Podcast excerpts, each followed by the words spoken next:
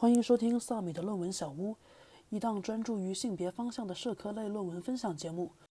主持人只有我一个，萨米，一个硕士毕业后还不知道能不能继续有书读的学术流浪儿。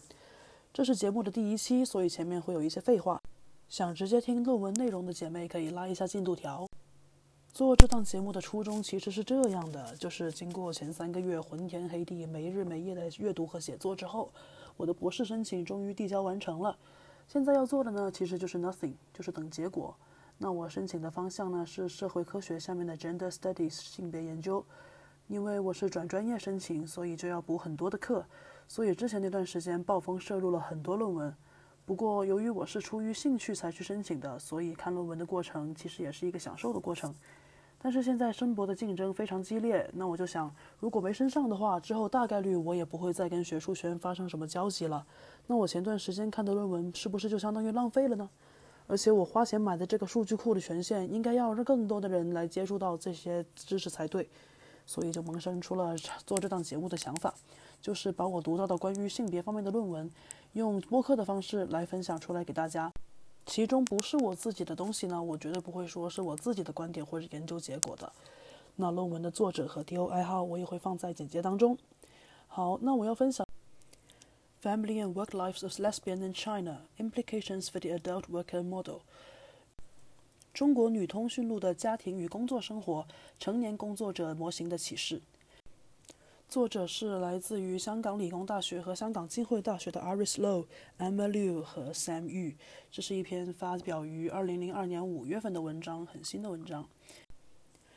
这篇文章研究的是中国城市女通讯录的家庭和工作生活，它揭示了中国女通讯录在获得平等的进入劳动力市场和发展其理想的家庭生活方面的困难。本文发现了当社会规范、社会性别规范、异性恋霸权和政策交织在一起的时候，会为中国女通讯录成为体面的成年工作者的发展带来障碍。本文首先介绍了一个劳动者模型，叫做男性养家模型 （Male Breadwinner Model）。这个模型会假定养家糊口的都是男性。那目前这个模型已经被很多文章指出是不合理的。一是，在这个模型之下，所有的女性在经济上都是男性的附属；第二，所有的女性都不会得到工作的机会。那既然这个模型受到了反对，就会有取而代之的模型，其中一个就叫做。成年工作者模型 （Adult Worker Model） 这个新的模型提出了两个假设：第一是所有的成人无论什么性别都应该正进入正式的雇佣关系中；第二是为了让个人进入劳动力市场当中，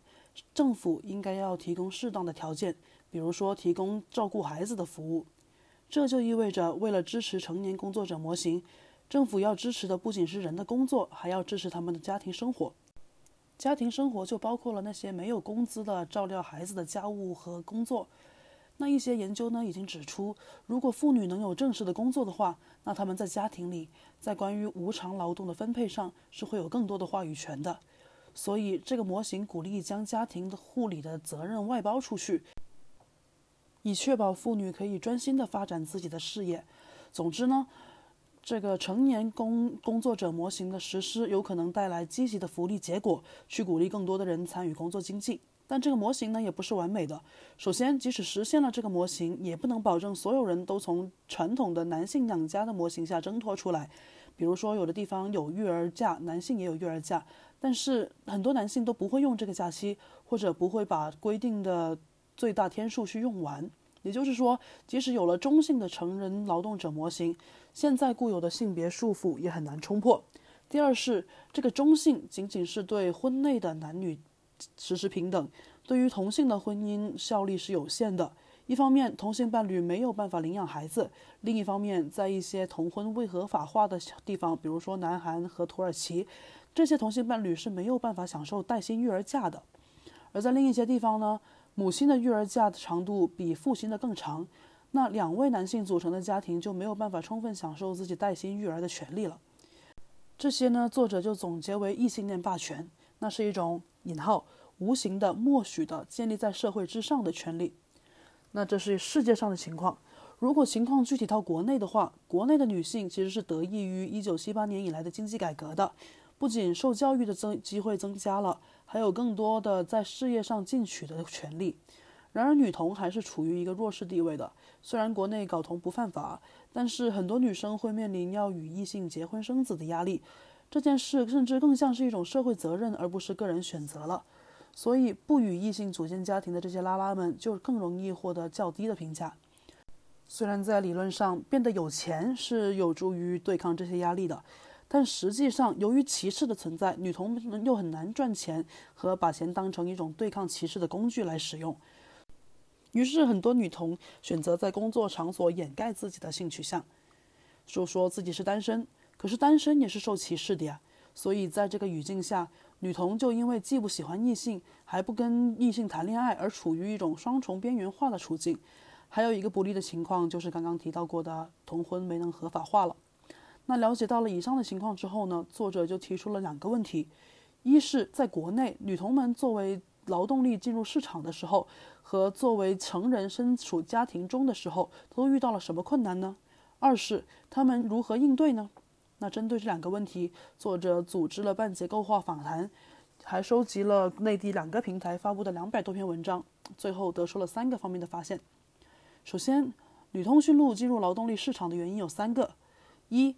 增强社会能力与灵活性；二、摆脱耻感，获得尊重；三、解决实际问题，寻求理想的生活状态。大多数受访者都没有向自己的父母出柜，他们把存下足够的钱看作是出柜的先决条件。他们认为至少要经济独立，而有钱人才能够既出柜又把腰挺直。这一点呢，与现有的研究结果是相一致的。而现实呢是，确实存在女童向家里出柜后被断绝经济支持的情况。有受访者表示，通过赚到足够多的钱，他可以证明自己是一个可靠的成年人。他自给自足的经济状况，也许可以说服他的父母对他的性向默许。这里作者提到了西方的 “out and proud” 模式。对于西方的这个模式，我的理解是，不管你的处境如何，你都可以甚至应该出柜，骄傲地为自己站出来，也为你的群体增加曝光度。那作者就认为，中国性少数群体的 “rich and proud” 模式是可以印证 “out and proud” 有局限性的。不过，这个 “rich and proud” 是我自己说的哈。同时，作者又发现，受访者们都是在北京受访的，他们又不约而同地表示出了对移民的渴望。他们会希望移民到同婚合法的地方，达成做妈妈的愿望，同时减少受到的性向歧视。作者在这里提到了另外一位学者金叶路，他对性少数的移民倾向做过研究，我也读到过他的相关论文，看什么时候来讲讲他吧。第二个发现，受访者普遍表示会对工作场所的异性恋环境、同事们表现出的性别和性向偏见保持警惕。但他们大多数都认为，在获得更高的社会地位和足够的权利来拥有更大的发言权之前，他们别无选择，只能遵循现有的异性恋期待。有的受访者表示，因为自己的着装风格而受到过来自同事的质疑；还有人说自己在工作面试的时候被问到过婚姻状况，甚至有人在别无选择之下接受了上司安排的与男性的相亲。这表明呢，在异性恋的劳动力市场上。一个人的个人生活是被当作评估工作关系的一部分来看待的，这种现象放在中国新自由主义市场经济的特定背景下加以理解的话，就是人既要服从权威，又要成为自我进取的主体，追求个人的财财富和地位的提升。作者在这里总结说，虽然抗争也存在，但是很多中国的通讯录不会倾向于质疑保护性少数免受歧视的法律的缺失。而是倾向于适应异性恋的期待，在为竞争激烈的市场中寻找自己的路线。第三个发现是关于拉拉生育的挑战的。社会上的人不能总是通过劳动养活自己嘛？原因有很多，比如说年老啊、疾病啊、怀孕啊等等。家庭和政府在这个时候就要发挥作用了。然而，由于拉拉们有着非常规化的性取向，他们在从原生家庭和政府那里寻求到的帮助，也许会比异性恋更困难、更少。此外，由于现在的家庭范本依然是异性恋的家庭模式，有的受访者很难想象自己有家庭生活。他们表示，赚钱才是头等大事，生孩子不是。即使有的人决定生孩子，由于拉拉家庭缺乏法律地位，社会和国家也不支持。